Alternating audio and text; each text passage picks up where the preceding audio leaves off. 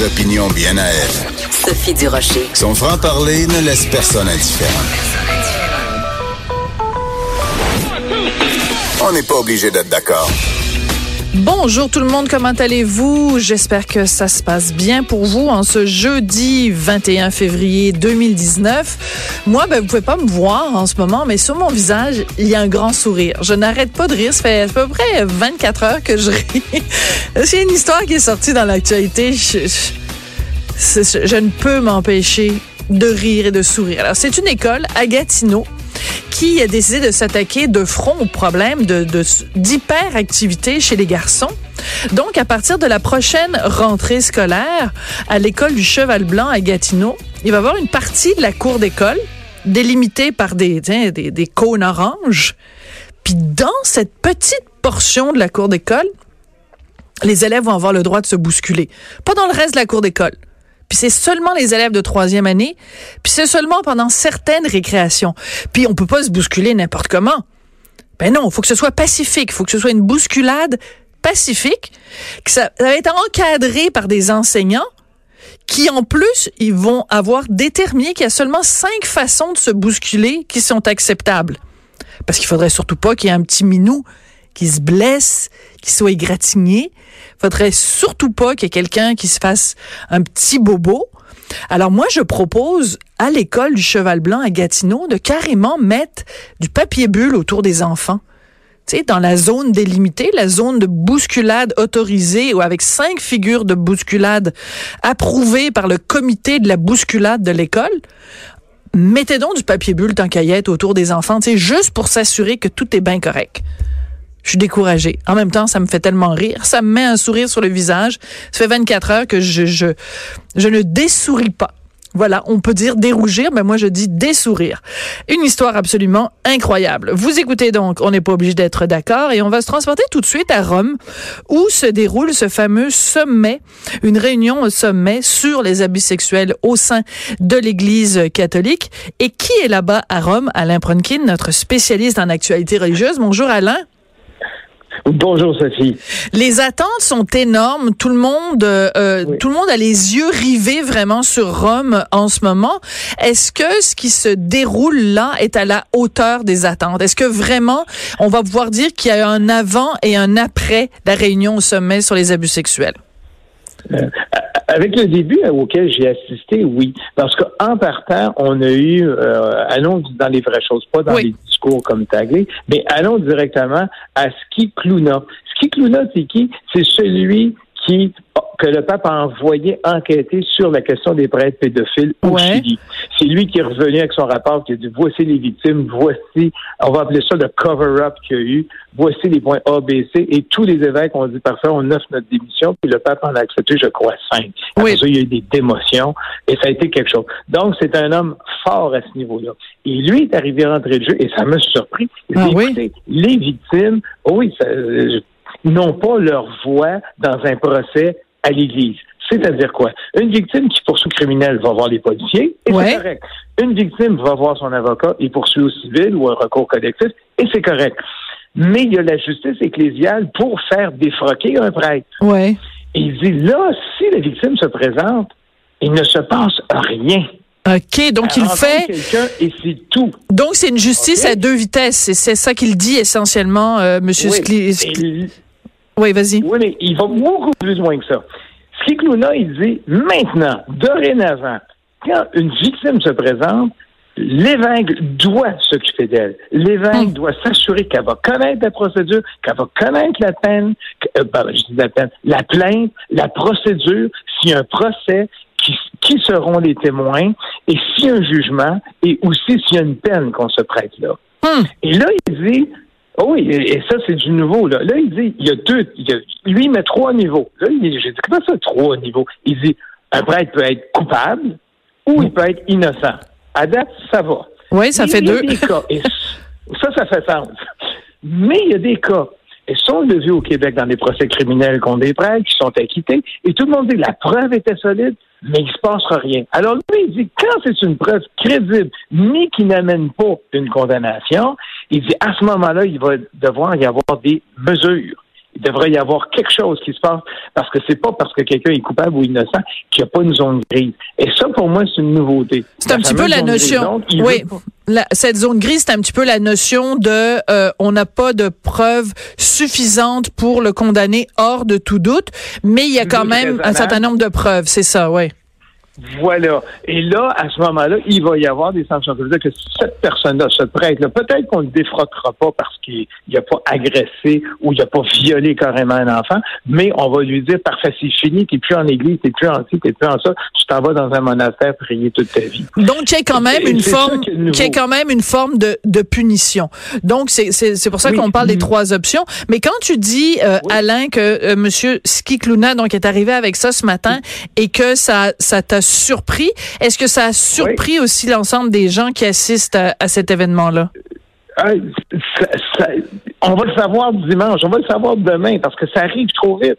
Comme il y en a un autre, Gomez. Gomez est arrivé cet après-midi et Gomez est venu dire, lui c'est le cardinal à Bogota en Colombie. D'accord. Lui est venu dire, écoutez, il dit là, il dit c'est clair, il dit on, on, fait du cléricalisme, on fait ci, on sauve de tous les problèmes. Et là, ce qu'on fait, on dit aux avocats, on, va consulter les avocats qui disent faut pas parler, faut pas faire ça, faut pas faire ça. On va voir des des, des, des, euh, des, psychiatres qui nous disent oui, il peut aller avec des enfants, non, il peut pas aller avec des enfants. Ils disent on c'est déresponsabilité, on c'est clérical. Complètement, ouais.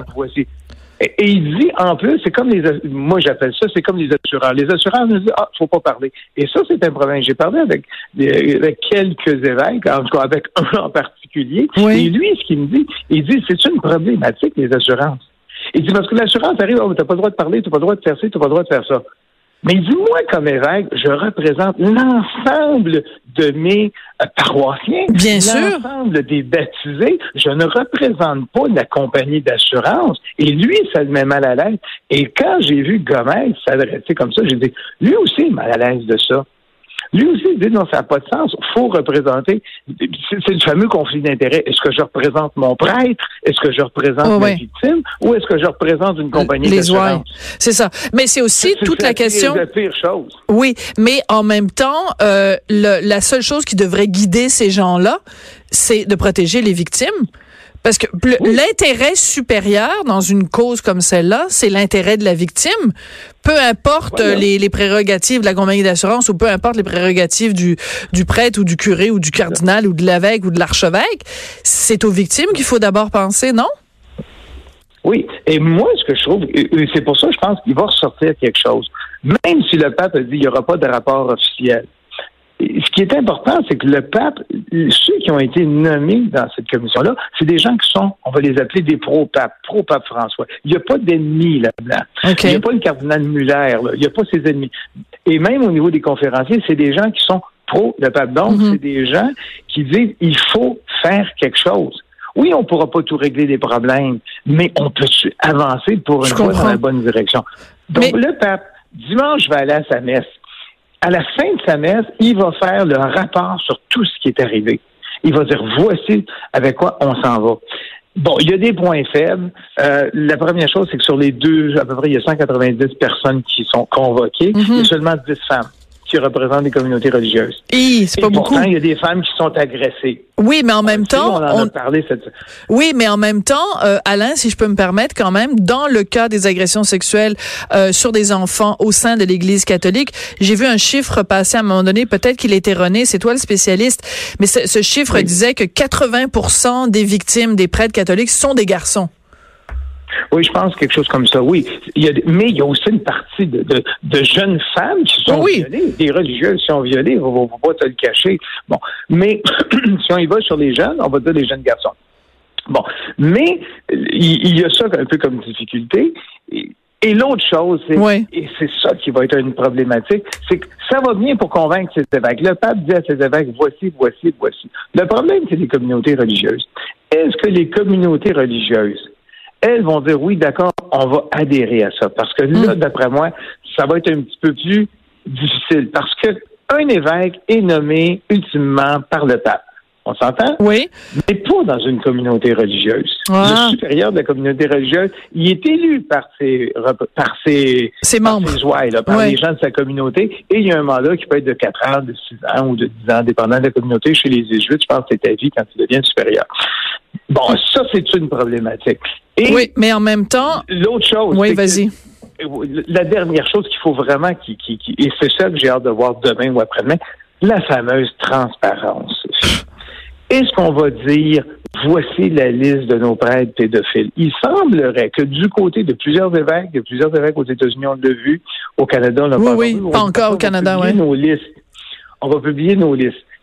Il semblerait que les communautés religieuses sont un peu plus réticentes. Ils ont commencé à le faire aux États-Unis. Les jésuites l'ont fait aux États-Unis dans une ou deux provinces jésuites américaines. Mais là, il s'agit de voir est-ce que les communautés que l'on connaît au Canada vont dire parfait, nous, on va le faire aussi. Ben écoute, on aimerait ça parce que tout le monde. ben c'est ça parce que tu peux bien parler de transparence si tu vas pas jusqu'au bout de ton de ton principe, ce ne sont que que des belles paroles.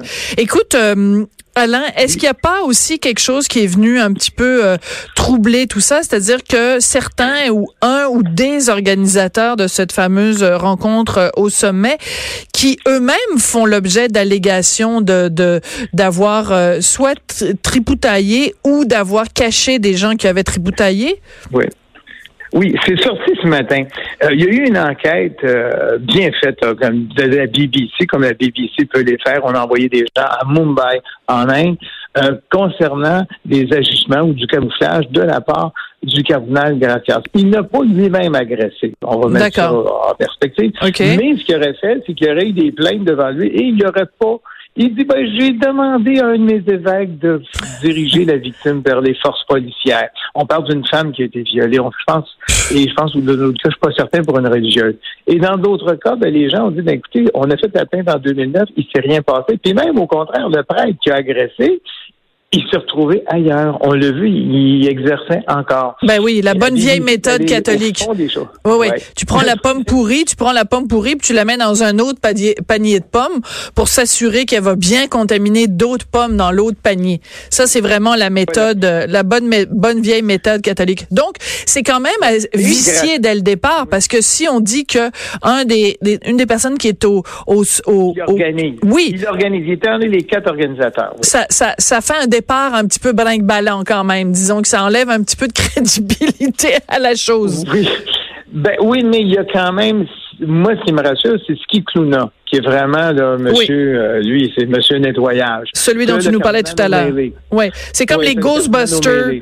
C'est le Ghostbuster Oui. de, de, de l'Église catholique où euh, fait le grand le grand le grand ménage, mais euh, il faut va falloir attendre quand même, comme tu me dis, euh, à dimanche pour s'assurer que ça débouche sur quelque chose de concret. Parce que pour l'instant du, du du du faisage puis du parlage, moi je veux bien, mais concrètement, moi je sais qu'on a interviewé quelques-uns quelques-unes des victimes de prêtres Mhm. catholiques à l'émission ici. Moi, si ces gens-là sont en train de m'écouter en ce moment, ils doivent dire, ben Alain, ils ont beau parler à Rome, concrètement, qu'est-ce qu'ils vont faire pour nous, les victimes, là? Ben, pour moi, c'est Ski Clouna. Si Ski Clouna, euh, ça, il modifie le code canonique puis il dit voici maintenant votre obligation. Parce que ça, c'est simple. Tu modifies le droit canon, bang, bang, bang.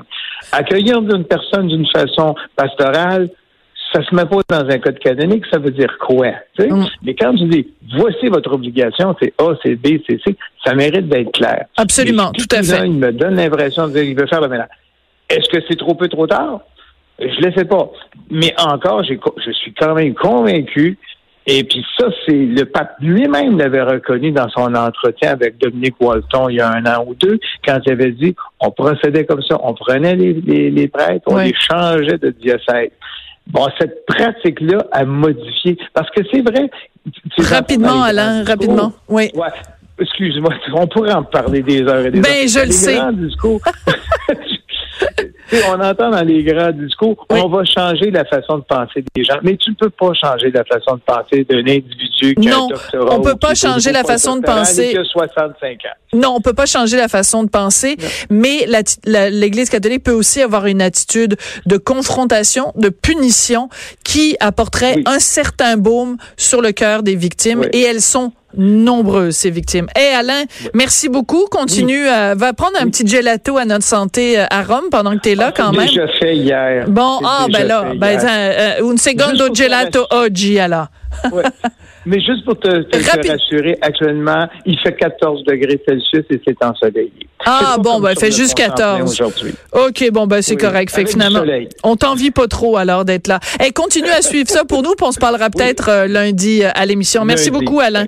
Alain Pronkin, donc spécialiste en actualité euh, religieuse qui couvre pour différents médias donc ce fameux sommet au Vatican sur les abus sexuels. Après la pause, on va parler de Guylaine Gay, une comédienne que j'adore, humoriste, auteur, et euh, elle va animer très bientôt une nouvelle émission sur les familles dont un des membres est handicapé. On en parle après la pause. Sophie Durocher. On n'est pas obligé d'être d'accord.